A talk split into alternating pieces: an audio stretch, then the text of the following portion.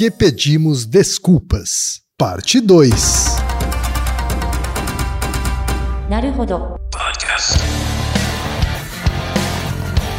Bem-vindo ao Naruhodô, podcast para quem tem fome de aprender. Eu sou Ken Fujioka. Eu sou Altair de Souza. E hoje é dia de quê?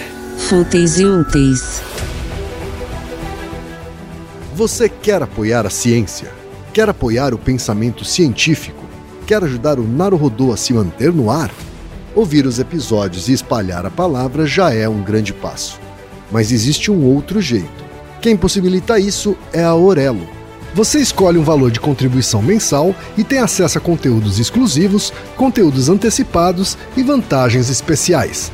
Além disso, você pode ter acesso ao nosso grupo fechado no Telegram e conversar comigo, com Altair e com outros apoiadores. Toda vez que você ouvir ou fizer download de um episódio pelo Orelo, vai também estar pingando uns trocadinhos para o nosso projeto. Combinado? Então baixe agora mesmo o app Orelo no endereço orelo.cc ou na sua loja de aplicativos e ajude a fortalecer o conhecimento científico. E chegamos ao momento Alura. Querido ouvinte, querido ouvinte. Você quer dar um verdadeiro mergulho no mundo da tecnologia? Migrar para uma nova carreira? Aprofundar-se nessa carreira? Então assine Alura agora mesmo. Você vai estudar, praticar, discutir e se aprofundar em uma plataforma que respira tecnologia. Na Alura, você terá acesso completo ao conhecimento, onde e quando você quiser, com novos cursos todas as semanas. E ainda tem vantagem: ouvinte Naruhodô tem desconto especial. Mas para isso é preciso acessar a seguinte URL, anota aí, alura.com.br barra promoção barra Naruhodô. Nesse endereço, além do desconto especial, você vai conhecer histórias reais de transformação de pessoas que estudaram na Alura. Então, repetindo, acesse alura.com.br barra promoção barra Naruhodô. Pessoal do Olá Ciência, canal de divulgação científica do YouTube, tem um recado para você, ilustríssima e ilustríssimo ouvinte do Naruhodô. Fala, Gui!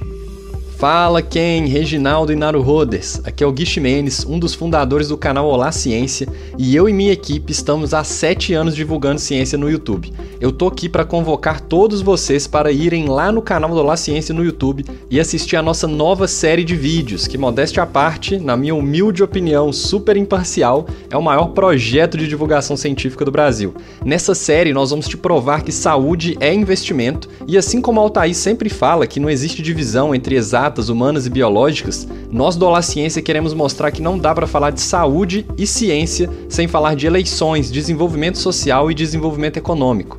É uma série de cinco vídeos, nós já falamos sobre quanto de dinheiro o Brasil já perdeu por causa da pandemia da Covid, já falamos sobre o impacto dos agrotóxicos e esse é só o começo. Eu espero que vocês gostem, que reflitam sobre como a saúde é de fato um investimento, principalmente agora nesse momento de eleições. Para encontrar nossos vídeos, basta digitar Olá Ciência no YouTube que você nos encontrará por lá. Muitíssimo obrigado pelo espaço e bora escutar Naru Rodô.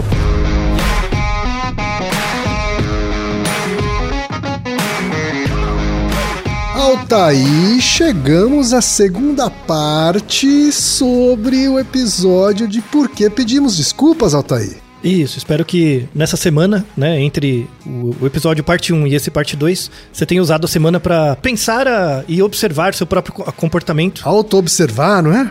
Isso, auto-observar seu próprio comportamento em função da, dos conceitos que, que trouxemos aqui, né? Aliás, se você ainda não ouviu o episódio 352, dê stop agora.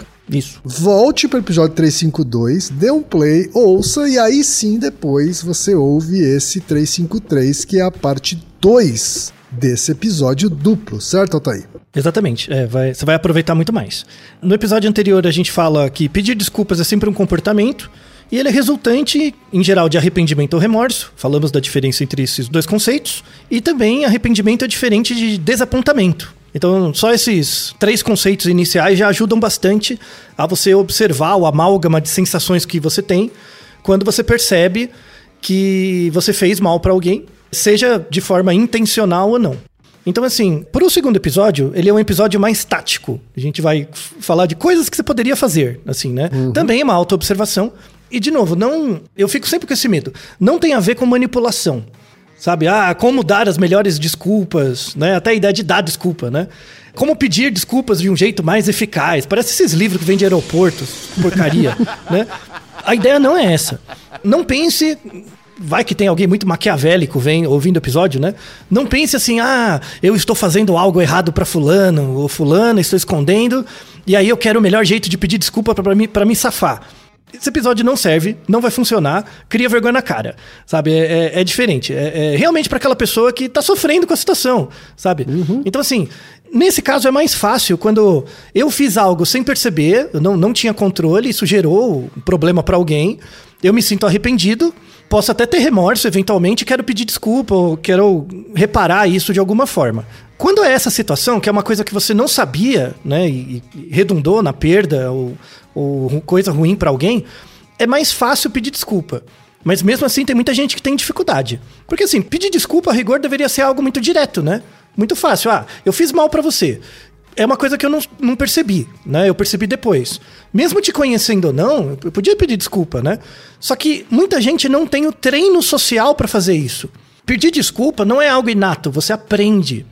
E, e muita gente tem dificuldade, não sabe pedir desculpa. E, e, não sabe, assim, e quando eu falo pedir desculpa de forma eficiente, é fazer o, o outro perceber que você percebeu o mal que você cometeu, seja intencionalmente ou não. Então, uma das características importantes da pedir desculpa, assim, tem que ficar claro, é um treino. É você tem que desenvolver a habilidade de pedir desculpa. E quando eu falo habilidade, não é aquela coisa, ah, agora vou ficar bom, vou manipular. Não, sabe? Para, isso é uma lógica muito adolescente. Não é assim.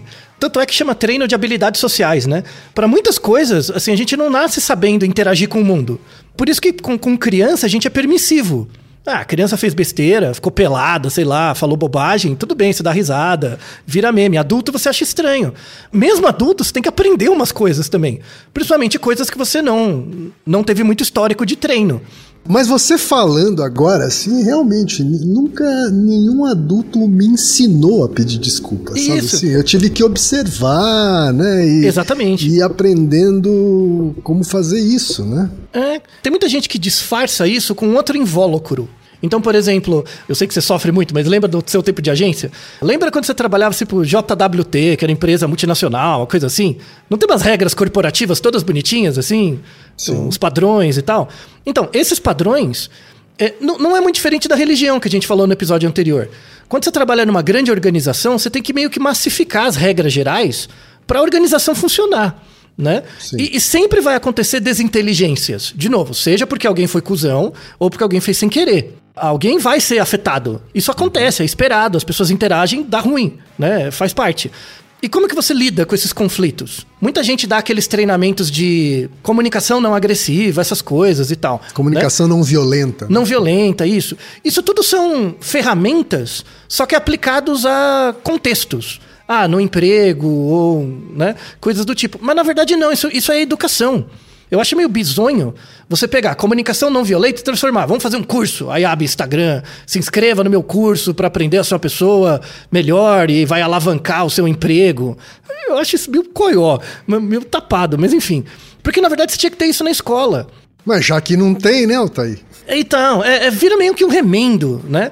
Eu prefiro explicar de um jeito formal, assim. Que é, entendendo os conceitos relacionados com pedir desculpa, arrependimento, remorso, desapontamento, você consegue observar o seu comportamento, mas isso não, não, não, não quer dizer que você vai conseguir dar desculpa. Agora tem o treinamento, né? Que é tentar. Por exemplo, agora eu acho que a evidência está diferente, porque esse trabalho tem uns 10 anos, algo assim. Então acho que a evidência está mudando, mas a evidência está mudando porque a sociedade tem mudado. Não, não era um erro do artigo propriamente, né? Uhum. Mas esse artigo mostra que homens têm mais dificuldade de pedir desculpa que mulheres. Que novidade, né, Otay? Mas é uma coisa que tem mudado na geração mais nova. O tamanho de efeito da diferença nessa, nesse artigo de 10 anos já não era grande. Mas hoje eu acho que deve ter sumido. Tá? Deve ter quase sumido. Por quê? Porque pedir desculpas é um comportamento. N não tem nenhuma razão para supor que homem faça diferente de mulher, mais ou menos. Né? Uhum. Tanto é que a, a, prevalência de pedir desculpas, assim, aí é uma releitura que eu faço mais atualizada do artigo, ela não varia com sexo, ela varia com gênero. Então, não tem razão nenhuma pro sexo masculino pedir mais ou menos desculpa que o sexo feminino. Não tem nenhuma evidência. Tanto é que é um comportamento igualmente prevalente nos dois. Mas quando você pensa em gênero, pode ser que mude. Por quê? Porque quando você pensa em gênero, você pensa nas estruturas de gênero e no que é esperado, nas expectativas e nos treinamentos de habilidades sociais para cada gênero. Aí, nesse sentido, o, o, gênero masculino tem mais dificuldade de pedir desculpas do que o feminino. Não porque ele não tem capacidade, mas porque não aprendeu. Porque precisa treinar, minimamente. E como você bem comentou, quem ninguém te ensinou a pedir desculpa, você vai olhando, né? Uhum. Aí você faz de um jeito, aí às vezes dá certo, às vezes não. E aí fica aquela coisa. Todo mundo fica inseguro. Essa sensação que dá. Sabe, no, no final, quando você é adulto, esses treinos de habilidades sociais, ele deve valer pra vida toda. Porque quando você aprende só por ensaio e erro, você não entende a regra geral das coisas. Então, você fica sempre inseguro. E o outro que ouve também fica, sente essa insegurança. Aí fica todo mundo num negócio meio esquisito, assim que não precisava, sabe? Então, eu acho complicado. Assim, a boa parte das pessoas que brigam e não pedem desculpa gera esses interditos que não é da, da experiência humana, é, é, da, é da teimosia das pessoas, das dificuldades de se auto-observar, sabe? Se você se observar melhor, já é o grande caminho. Isso tem a ver com a teoria que a gente falou no episódio sobre se japonês era tudo igual, que é a teoria da atribuição. A teoria da atribuição é uma teoria que, no momento de eu entrar em contato com o outro, o que eu digo, por exemplo, eu vou pegar o mesmo exemplo do episódio. Eu vou entrar em contato com um japonês que eu nunca vi. Nunca vi um japonês antes. Como eu não sei nada dele, eu vou falar mais de mim do que dele. Ah, você estuda muito, você. Todos os estereótipos, tá? Julgamento por estereótipo. Então, quando a gente pensa em desculpa, tem muita coisa de estereótipo que é, ai, quem desculpa aqui pelo que eu fiz. Caso você não me conheça, como eu não sei pedir desculpa, você vai me julgar com base no meu estereótipo. Então imagina, por exemplo, um branco e um negro. Certo. Aí o, o branco fez algo de errado, que, a, que mal, maltratou, afetou o negro. Aí ele pediu desculpa. Como, em geral, tem um grau de conhecimento pequeno desses dois grupos, eles entram em contato em situações muito particulares. Como um não tem empatia pelo outro, né? Pensando como classe, assim, um não tem empatia pelo outro. Quando eu peço desculpa, eu não consigo ler o que está na sua cabeça. Tá? Vamos dar até um exemplo da gente. Imagina que você nasceu no Japão, japonês, eu nunca vi um japonês antes. Aí eu fiz algo que te afetou. Aí eu venho e peço desculpa. E, e imagine que eu sou sincero. Você não é capaz de perceber a minha sinceridade. Porque Sim. você é de um grupo diferente de mim, né? Uhum.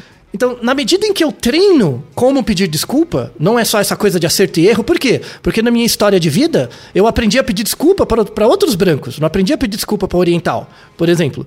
Então, gera um ruído. E aí gera uma, uma desconfiança, fica esquisito, sabe? Uhum. Isso é totalmente trabalhável e faz muita diferença, tá? É, é aprender isso. Então, quais são as características, isso vem da teoria da atribuição, para quem quer pedir desculpa? Então, imagine, exercício, tarefa de casa, Bem no espírito do Yom Kippur, tá? Então imagina assim, que você fez mal para alguém, pode ter sido hoje, pode ter sido há muito tempo, não importa, mas sempre fica aquela coisa em você, sabe? Pode ser arrependimento ou remorso, tá? Puta, fiz aquele negócio, fiz aquela crocodilagem com sei lá que, ficou ruim, enfim. Então imagine, né? Coloque um alvo, né? Primeiro. Aí você tem que observar você mesmo. Então imagine, ó, veja essa sensação que você sente, pode ser arrependimento, remorso, enfim. Quando você sente isso, você tem que pensar, né?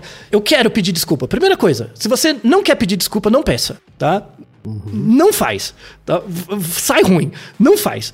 Então, primeira coisa, fale com você mesmo e veja, e veja se é genuíno. Não, eu quero mesmo. É, é uma coisa que realmente vai me fazer me ajudar, sabe? E eu acho que vai ajudar o outro. Eu não sei se vai ajudar o outro, porque eu não vejo há tanto tempo, né? Mas eu acho, sabe? Eu, eu quero. Lembra do episódio de gratidão? Quando você agradece alguém, isso te faz um bem, que é o que você tem controle. A, a, o pedir desculpa é a mesma coisa. Eu, eu quero fazer algo, então eu, eu, vou dar esse movimento, né? De, de, pedir desculpa. Falou, beleza. Então, o que, que você tem que pensar? Ó, primeira coisa, quem pede desculpa tem que se sentir responsável pela ação. Então, primeira coisa, você tem que saber exatamente o que foi feito e qual foi o seu papel. Tá? Então, assim, você tem que criar na sua, lembrar na sua cabeça a história. Tem, tem aquela história, eu fiz A, e por ter feito aquilo, gerou dano que machucou o B. Tá? Então você tem que saber o qual o seu papel, o que, que você foi responsável. Fui responsável por isso. Beleza. Es específico, não? Específico. Se você puder anotar, até melhor. Anota. Tá? Eu, Altair, fiz tal coisa pro quem? Pronto. Aí depois, a segunda. Quem pede desculpa tem que estar consciente da injustiça, resultado da ação feita. Então, assim, eu sei que eu fiz algo errado, E eu sei também o impacto que isso gerou em você. Tá? Então, por exemplo, eu posso fazer algo errado com você, mas eu não sei o impacto que gerou. Você sumiu. Não, eu tenho que saber. Eu tenho que saber o que, que, que gerou em você mesmo, assim, qual foi a consequência e tal. Tenho que saber isso também. Eu tenho que ser, me sentir responsável pela ação e estar consciente da injustiça resultado da ação que eu fiz. E a terceira, pensar no que eu poderia fazer para reparar. Às vezes dá, às vezes não. Mas pelo menos ter consciência disso. Tá? Essa, essas três partes. Se você quiser anotar, pode anotar também, não tem problema. Mas a ideia é você ter isso em mente. Aí você vai chegar para a pessoa. E-mail. O ideal é que fosse tete a tete, né? Mas, enfim, vai conversar com a pessoa. Chegou lá, né? Fala, quero falar com você. A pessoa vem com o bico gigante, né? Tudo bem, né? É, 27 anos sem falar. Mas, mas, enfim. Aí você vai falar com a pessoa. Quando você for falar com ela, a primeira coisa, comece pelas desculpas. E você vai falar exatamente o que você fez. Ó, me desculpa por sei lá quando, naquela festa, eu fiz ABC e te maltratou e, e, e, eu sei que o que eu fiz gerou ABC em você. Eu peço desculpas por isso. O começo tem que ser isso, deixar muito claro o alvo da desculpa, porque aí o outro sabe o que você sabe. Também sabe o assunto, né? O objeto. Eu sei que o que eu fiz gerou esse dano, né, em você, foi não sei exatamente o que, mas eu sei que isso foi ruim, né?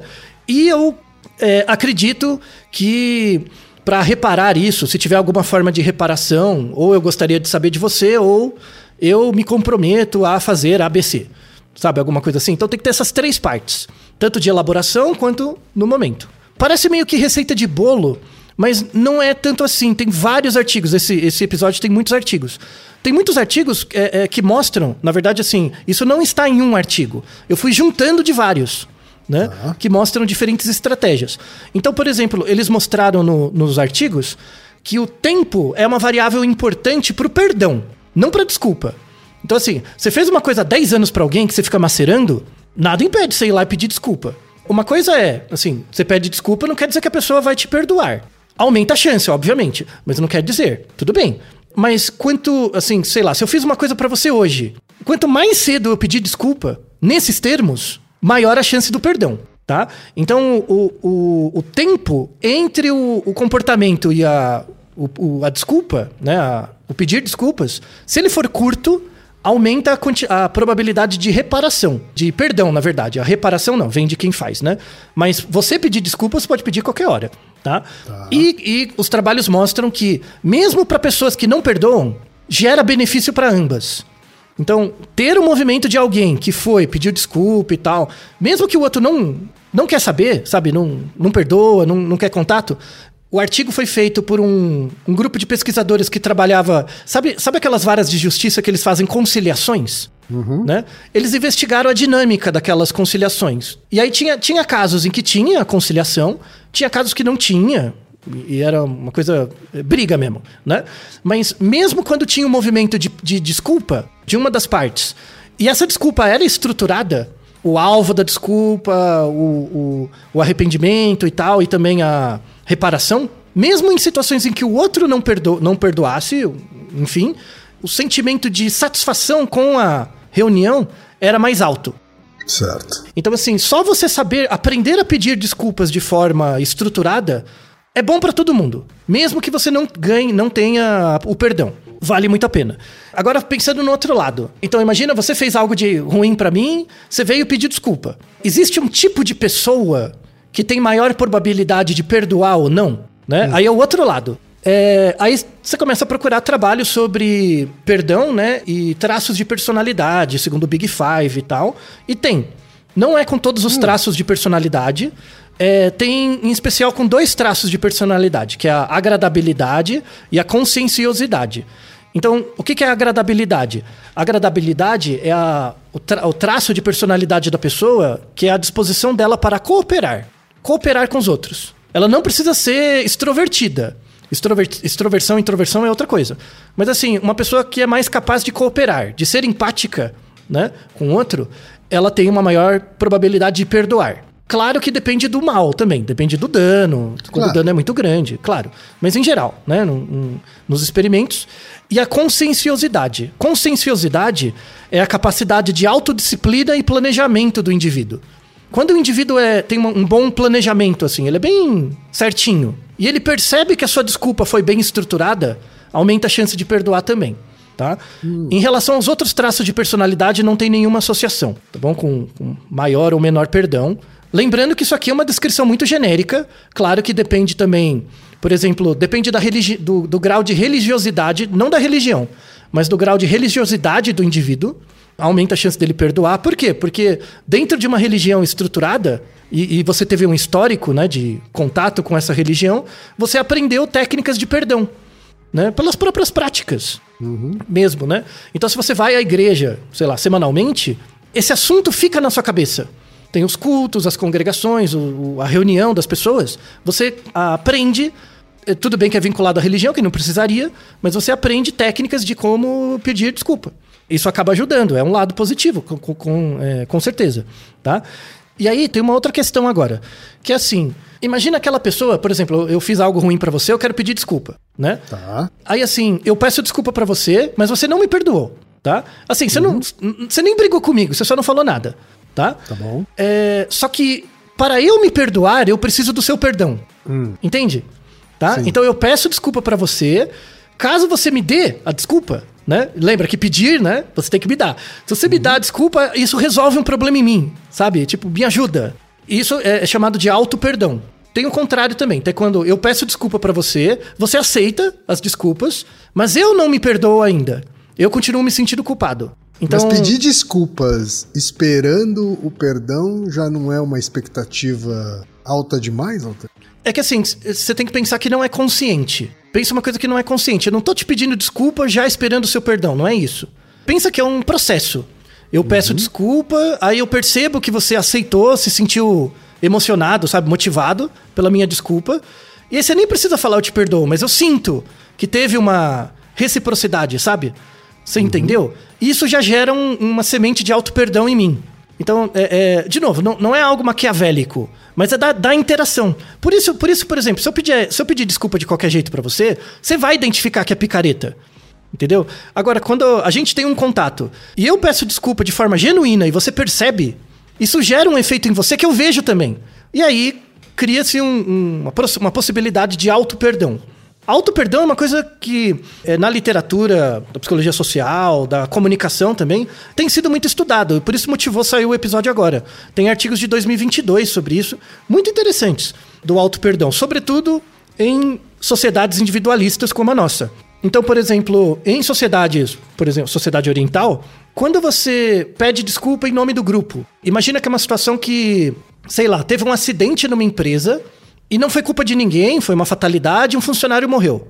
E aí o chefe da divisão vai lá, pede desculpa para a família e é realmente genuíno, porque ele é colega, enfim. E aí ele percebe que a família aceita, sabe, eh, eh, a, a desculpa. Ele se sente muito melhor. Quem pediu desculpa se sente muito melhor e todo mundo se integra, né? né?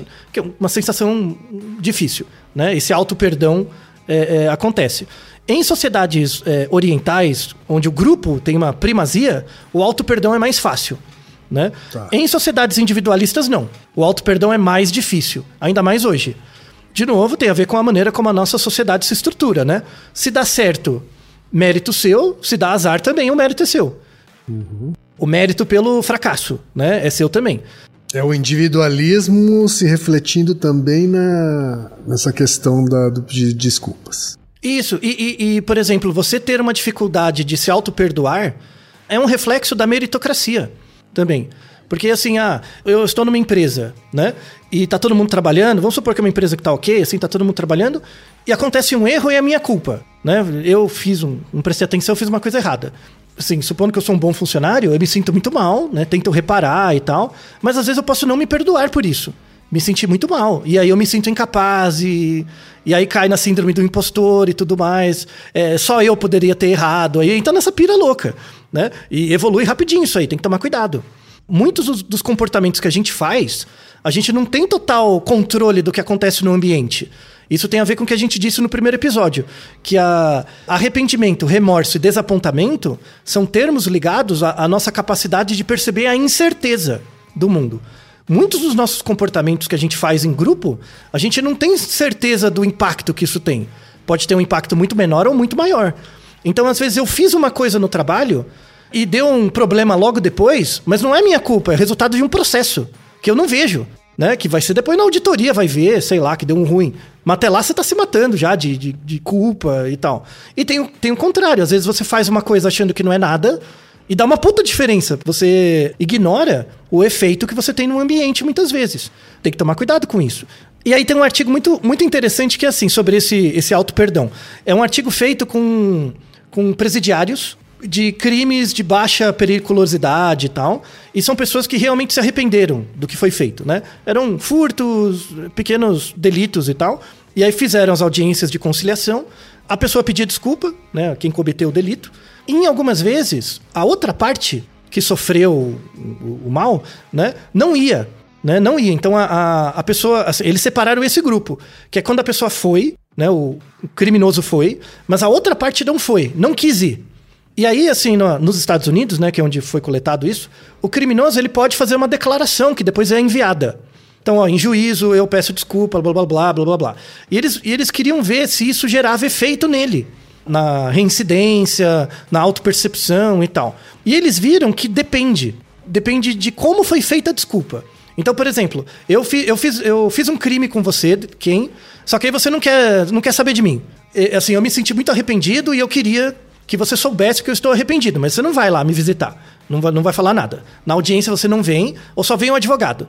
Aí, o, o fato de eu gravar e, e isso ser gravado em juízo, tem um juiz, tem alguém que legi- é, aumenta muito a chance de eu me auto-perdoar. Na- nos casos de conciliação, que tem o- a outra parte vai presencialmente e ela perdoa, ou mesmo quando ela não fala nada, o, o sentimento de auto-perdão é maior, né, no- em quem cometeu o crime Mesmo que ela não fale nada. mesmo que ela não fale nada. Mas quando eu vou e você não vai, o, o meu auto-perdão é menor. Mas quando isso é gravado em juízo, ou seja, tem um. um- é, é atribuído um valor jurídico àquele, àquela peça de evidência, aí sim a, a, a minha autoculpa, meu, me- meu auto-perdão aumenta. Minha autoculpa diminui, meu auto-perdão aumenta. Então tem a ver com a forma. Tem a ver com a forma também. Sabe? É, quanto mais ritualizado, dá, dá essa coisa do sagrado mesmo, sabe? Parece que é uma, uma coisa que eu estou dando, colocando meu nome, sabe? É, é- é interessante mesmo, né? Mas nesse caso, tá sendo. Quem tá sendo beneficiado é quem pediu desculpa. Nesse caso, sim. Nesse caso, sim. Por isso que o foco do estudo é o auto-perdão, né? Tá? Mas, mas esse resultado, e tem um outro artigo também, é, que não é feito com presidiários, mas sim com pessoas comuns, né? Pessoas é, que não cometeram crimes, é parecido. Então, quando, quando a minha desculpa é dada, é feita de forma formal, sabe? Mas formal assim, eu, eu leio uma carta ou eu faço alguma coisa, pessoa a pessoa. Mas é, é criado um cenário para isso se dar, aumenta muito a chance do auto-perdão do indivíduo ser maior independente do efeito que gera no outro. Tá? Aí, falando mais desses aspectos interpessoais, tem também vários artigos que mostram o efeito das desculpas em casal. Relacionamento casal, né? Relacionamento afetivo. O povo é muito criativo. Tem um, um- um estudo que é- foi feito com 150 casais, 148 casais. É meio sacanagem esse experimento, do- tenho- eu tenho sensações ambíguas.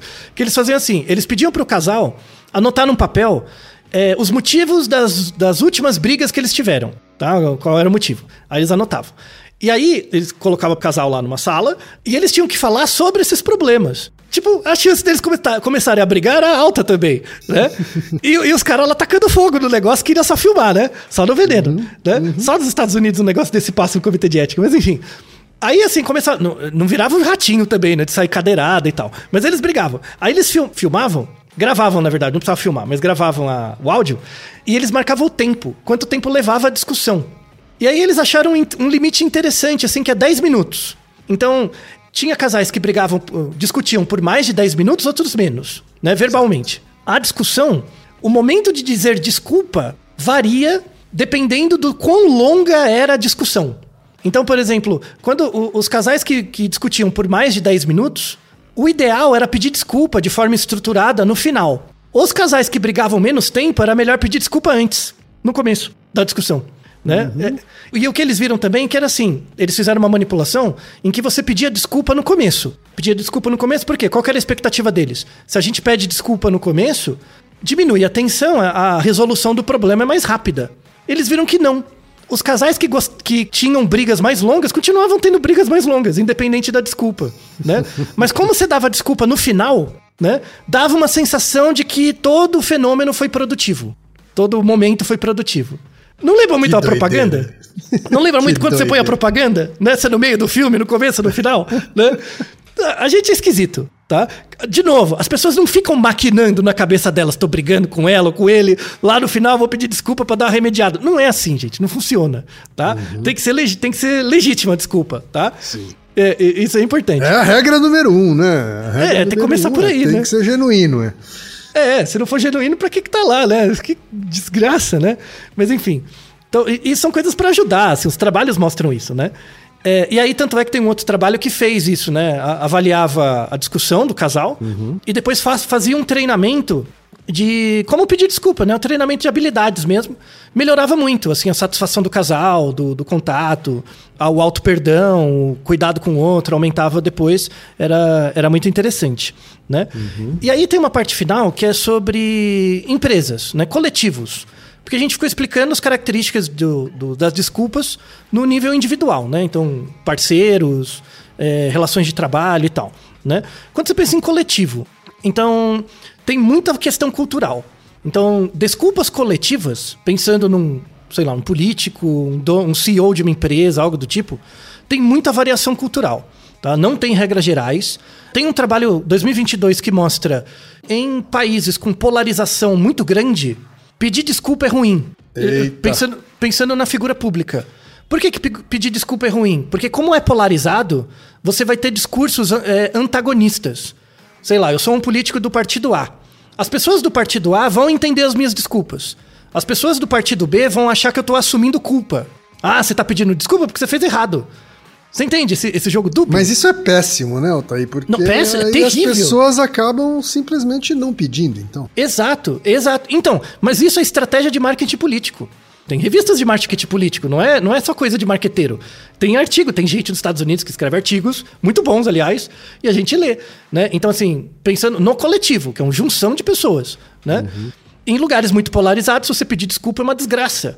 Por causa do. O seu endogrupo te valoriza e o outgrupo fala que você tá com culpa. Então a culpa é sua mesmo. Você tá pedindo desculpa por quê? Então você é culpado. Que desgraça, né? Cabeça de criança, né? Volta a ser criança de novo. Então como é que você resolve isso? Não é que as desculpas geram redução da polarização. É que a redução da polarização gera o aumento de desculpas válidas pela coletividade. Isso vale também para influencer. Tá? Figura pública, essas coisas. O cara pede desculpa por uma merda que fez, sei lá, Instagram, qualquer coisa. Quem segue muito cara, aí tem o nosso episódio sobre relações parasociais. Quem segue muito cara, oh, nossa, que bacana, passa o pano. Quem é de fora, "Ah, era culpado mesmo, aí cancela. Percebeu, tá ruim. Né? Eu acho isso uma, uma das coisas mais loucas do comportamento de grupo, que é assim, o grupo vai mudando, a polarização vai criando, e aí cria esses, esses jeitos de ação dos líderes. Só que para o grupo deixar de ser polarizado, não depende mais do líder. Depende de uma reorganização de novo, do mesmo jeito que levou à polarização. Tem muito a ver com a teoria do Levi-Strauss, né? Que toda, toda a sociedade passa por duas fases, né? Que é a fase da polarização e depois a fase da quebra. Então, e essa quebra não depende do líder. Essa quebra depende da conjuntura das pessoas no momento mesmo. É muito louco. Então dá para explicar historicamente várias, várias questões. Então, assim, o, o político pedir desculpa não ajuda? Então, depende. Depende do que aconteceu. Então, por exemplo, imagina que teve um terremoto, né? Teve um terremoto. Não estava sob controle de ninguém. Aí o- a figura política, se ela pede desculpas, mas a- essas desculpas são pautadas na reparação, isso é importante. Então, ah, vamos, vamos reparar aqui, né? Vamos resolver, trazer dinheiro, enfim, fazer alguma coisa. Aí é um discurso mais ligado a, a arrependimento. Poxa, se a gente tivesse feito isso. Pensa, por exemplo, quando tem chuva, tem deslizamento de terra. É a mesma coisa. Aconteceu um desastre ambiental. Não era culpa, né? Não foi o político que gerou o desastre ambiental, mas aconteceu. Aí tem aquele pensamento contrafactual. Até tem culpa aí, né, Altair? Isso. Mas enfim. É, é que, é que a culpa é deslocada, né? A culpa não é, sem- não é, não, não é aquele remorso direto, né? Tipo, ah, se eu tivesse feito a obra do saneamento básico 20 anos atrás, não teria isso, né? Ma- Mas, é pequena, você vê que é distante o efeito? E aí é muito mais arrependimento do que remorso. Isso é uma coisa impor- importante para as figuras políticas, sabe? Uma coisa que geraria dif- diferença na- nas figuras políticas seria, assim, no político, né? Não precisa ser na pessoa do político, mas na imagem do político. Que é um político com mais remorso do que arrependimento. Porque você tem arrependimento, uma parte da culpa é sua, mas uma parte é o contexto. O remorso não, o remorso é você pegar para si. Sabe? Tipo, não, não, é, é, a culpa é minha mesmo, porque é agora, vamos, vamos tentar fazer. Tipo, dane-se o que você acha de mim, vamos tentar fazer. Tem vários casos, no, no na, não no Brasil, né? Mas tem vários casos disso, assim, não, eu vou pegar para mim e vou, vou fazer, vou reparar. Você não melhora a sua imagem no médio, no curto prazo, mas no médio e longo prazo é, é, é bem legal. Assim, é, é, um pensamento coletivo muito importante. Tá? Então, o, a figura do político pensa mais no remorso do que no arrependimento. As desculpas que eles tentam pedir vão ser muito mais convincentes, desde que haja reparação. Isso é muito importante. Se não tiver reparação. E aí, pensando em empresa, né? Imagina que aconteceu um acidente numa empresa, algo do tipo, ou assédio, por exemplo, né? Que não precisa ser um acidente, pode ser um, uma coisa que leva a remorso mesmo. O chefe, assédio, alguma coisa do tipo. Quando o chefe é, pede desculpa, tem trabalhos com isso, né? Porque assédio acontece no mundo todo, né? Mas é, quando o perpetrador pede desculpa e é genuíno, de novo, se for picareta, gera cancelamento, backlash, tá certo. Mas uhum. nas situações que é genuíno, quando a pessoa vai lá, é visto assim, assim, as pessoas não avaliam bem, mas tem uma melhora. Tem uma melhora. Agora, quando é o CEO da empresa, então assim, não, não é mais o chefe, é, é o CEO que vai em nome da empresa, isso tem um efeito negativo, exceto quando o CEO faz uma reparação. Então, assim, ó, em nome da empresa, a gente vai mudar as práticas, blá blá blá, mas é, vamos, vamos reparar, compensar com multa, com mudança aqui na estrutura organizacional, sei lá. E mostrarem de fato que eles vão fazer isso, isso aumenta a percepção de senso de justiça das pessoas. E, e aí é, é menos pior. Mas, mas pensando em, em, histórico de assédio em agência, não é feito nenhuma coisa nem outra, né? Um, um, não pede desculpa e não muda nada, né? E aí fica aquela. só enrola, né? Faz uma declaração e enrola. Não, não, não é assim. Tá? Tem um caso até bem interessante tá no artigo que é de uma, de uma empresa petrolífera, né? Que teve um acidente, enfim, né? E aí eles fizeram eles é, é um estudo de comunicação de risco, né? Eles fizeram assim, a, o CEO foi fez uma declaração e ele se comprometeu a pagar uma multa e, e é, era no caso de derramamento de petróleo, né? Tipo, limpar tudo, né? E aí ele, ele fez, o, a empresa fez um site em que eles documentaram tudo. Assim, documentaram toda a tirada, o, entrega. É, não era aquela coisa marqueteira, mas documentaram mesmo. Tinha foto, dia, sabe? Fizeram uma planilha de tudo que eles foram fizeram até o final. A percepção da empresa no, nas cidades ali afetadas melhorou muito. Melhorou muito e é um feito que dura. Diferentemente de você só fazer uma propaganda uma vez. E no caso dessa empresa é, petrolífera, eles nem. É, eles nem fizeram marketing. Tinha uma planilha mesmo, era um site bem feio, em que eles colocaram tudo que foi feito, as pessoas de fato viam, e aí no final falou: ó, acabou, tal, fizemos. A, a, percepção de qualidade da empresa, de. de até de. É, o que eles chamam de greenwashing, né? Greenwashing. Que é, a empresa pareceu mais ecolo ecologicamente é, sustentável, só com base nessa, nessa reparação né? Na coletividade. Interessante, né? Interessante, né? É... Tudo bem, você pode ver com os dois olhos, tá? Você pode ver com o olho bom ou o olho mal. Mas eu só estou ap é... apresentando evidência. Né? Pois né? é.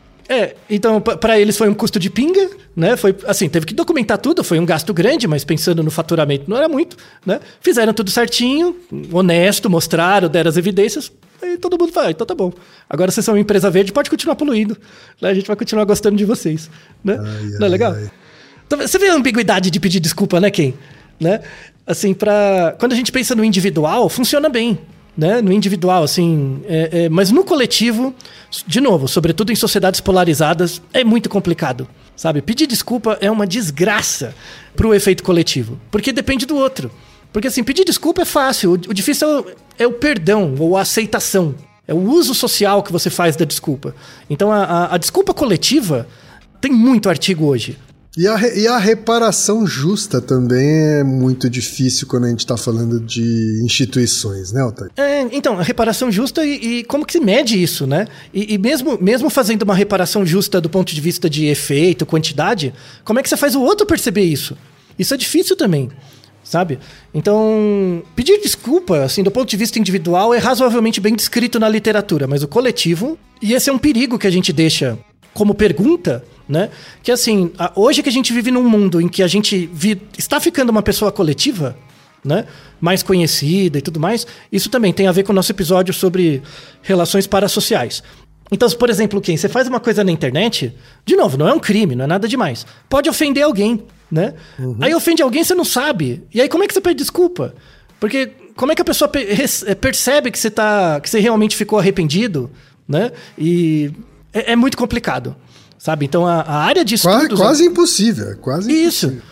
Então, e aí gera uma animosidade entre as pessoas muito grande no ponto de vista virtual. Então, por isso que o mundo virtual ele é um mundo muito com muita animosidade, com muita raiva e disputas entre as pessoas, porque você não consegue saber, você não consegue pedir desculpa. Soa, soa falso, porque a gente não é feito para pedir desculpas virtuais. A gente é feito, eu acredito nas suas desculpas quando eu vejo a sua cara. E eu, eu sei que é verdadeiro. Virtual eu não consigo saber.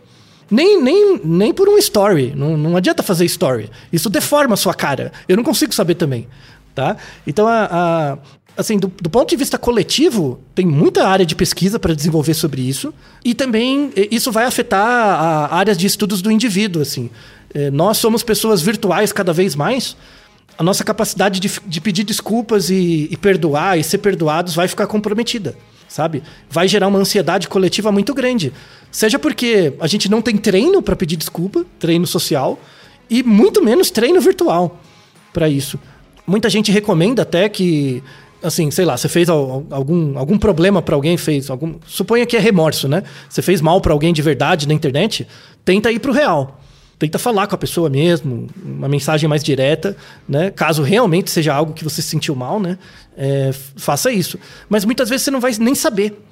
Então imagina, quando, é, é pensando como uma pessoa coletiva, você faz alguma coisa que faz mal para alguém, você nem sabe, né? E gera essa animosidade toda. Então, basicamente, você tem que perdoar alguém que você nem conhece, né? Uhum. E nem sabe do contexto. É terrível. Terrível. Eu, eu tô usando cada vez menos redes sociais também por causa disso. É importante, mas, sim. Não tem a ver com as desculpas, mas tem a ver com esse, essa animosidade. Isso. Então, a, a, a polarização surgiu disso, né? Um, é um fenômeno presente na nossa sociedade, pelo menos aqui no Brasil. A polarização, em parte, surgiu do, do efeito das redes sociais e do fato da gente passar muito tempo dentro dela. E, e, e a polarização surgiu também pelo fato da gente não conseguir perceber a intenção dos outros dentro da rede social. Porque é muito difícil, a gente não é feito para isso. Não tem treino. Uhum. E, sobretudo, é, quando uma pessoa faz algo ruim na rede social, é fácil de ver, né? Mas quando ela repara, é muito difícil de ver. É muito mais difícil. A, a, a rede social não tem essa estrutura tecnológica para mostrar a real intenção da, das coisas que a gente faz. Sobretudo a reparação das coisas erradas. É, mas isso já era válido em qualquer mídia massiva anterior também, né, É, uma, é pensando no jornal, sim, um, né? TV. É, né? Uma manchete no jornal é, errada tinha muito. Tem, sempre teve muito mais espaço do que a errata. Né? Isso. É, Exatamente. Reparação Exatamente. é uma coisa complicada. É, e é isso que a gente tem que mudar, não só como educação, né? Então pensar na impedir desculpas como um treinamento, né? Então a gente é de uma sociedade que gente, de uma época em que a gente não sabe, não sabia pedir desculpa. A gente, a gente aprendeu batendo, se, se lascando, magoando as pessoas, enfim. Eu nem, nem sei se eu aprendi ainda, né? A, a, ideia é errar menos, né? Sim. Então, não sei se para todas as estratégias eu sei pedir desculpas adequadamente, caso a culpa seja minha mesmo. Não, eu, não, com não certeza, sei. não sei. É, então. mesmo estudando, estudo, tem muito uhum. artigo, assim, e é muito difícil, porque depende de um treino prático mesmo. Claro. É, a gente tem que ter muita empatia né, é, para conseguir se imaginar em várias situações, imaginar o dano que a gente comete eventualmente, para saber o melhor jeito de reparar, né? Então isso, isso é, é na verdade, é um aprendizado para a vida, né? Então, quanto mais bem você pede desculpas, mais você entende do mundo. Porque mais você entende o sofrimento daqueles que não têm a mesma vida que você tem, né? Então, uhum. isso é, é, é, é, algo que a gente pode tirar, assim. E, e, e como você bem colocou, né? O mundo, o, a rede social não é um lugar para a gente ter sociabilidade, né? É só para saber o que está acontecendo, o que cada um está falando e acabou, né? Relações a gente cria no mundo real mesmo. É, é, é as pessoas estão começando a acordar para isso, principalmente a geração mais nova. E a, a, nossa geração que é perdida, né? A gente que ficou viciado. O pessoal mais novo tá um pouco mais safo. E espero, espero que isso mude com o tempo. Espero né? que sim, Antônio. É. E espero que a educação agora seja uma educação para ensinar, além de matemática, português e história, também habilidades sociais, como pedir desculpas, como lidar com a vergonha e como é, ser grato, como agradecer. Pedir desculpa é tão, saber pedir desculpa é tão importante como saber dizer obrigado. Né? E isso é uma coisa, de novo, gente, não tem pessoas boas nisso. Isso é treinável, aprendível, você pode aprender muito, você vai melhorar muito a sua autoobservação e o conhecimento do mundo e dos outros. Então a recomendação desse episódio é pratique. Obrigado, desculpa e vergonha, né? Como que você lida com a sua vergonha, tá? Não é para ser um episódio de novo, não é para ser um episódio de autoajuda, é para ser um episódio informativo. Tá? A, a, esses dois episódios, o objetivo deles é, é motivar vocês para ler as referências. As referências desses episódios são imperdíveis. Vale muito a pena. E é, desculpa qualquer coisa, né? É, por aí mesmo. E como nosso ouvinte mesmo falou, o Andrew, né? Desculpa aí qualquer coisa. E espero que vocês tenham aproveitado, tanto vocês quanto o Ken e o Reginaldo. É isso daí, caro ouvinte, caro ouvinte, ilustríssimos. Desculpa qualquer coisa. Inaru Rodô, ilustríssimo ouvinte. E você já sabe, aqui no Naruhodô, quem faz a pauta é você. Você tem alguma pergunta pra gente ou quer comentar algum episódio? Escreva pra nós. podcast@naruhodô.com.br. Repetindo? podcast@naruhodô.com.br. E lembre-se, mande nome completo, idade, profissão e a cidade de onde você está falando. É isso aí. なるほど。 Esse podcast é, é apresentado por b9.com.br.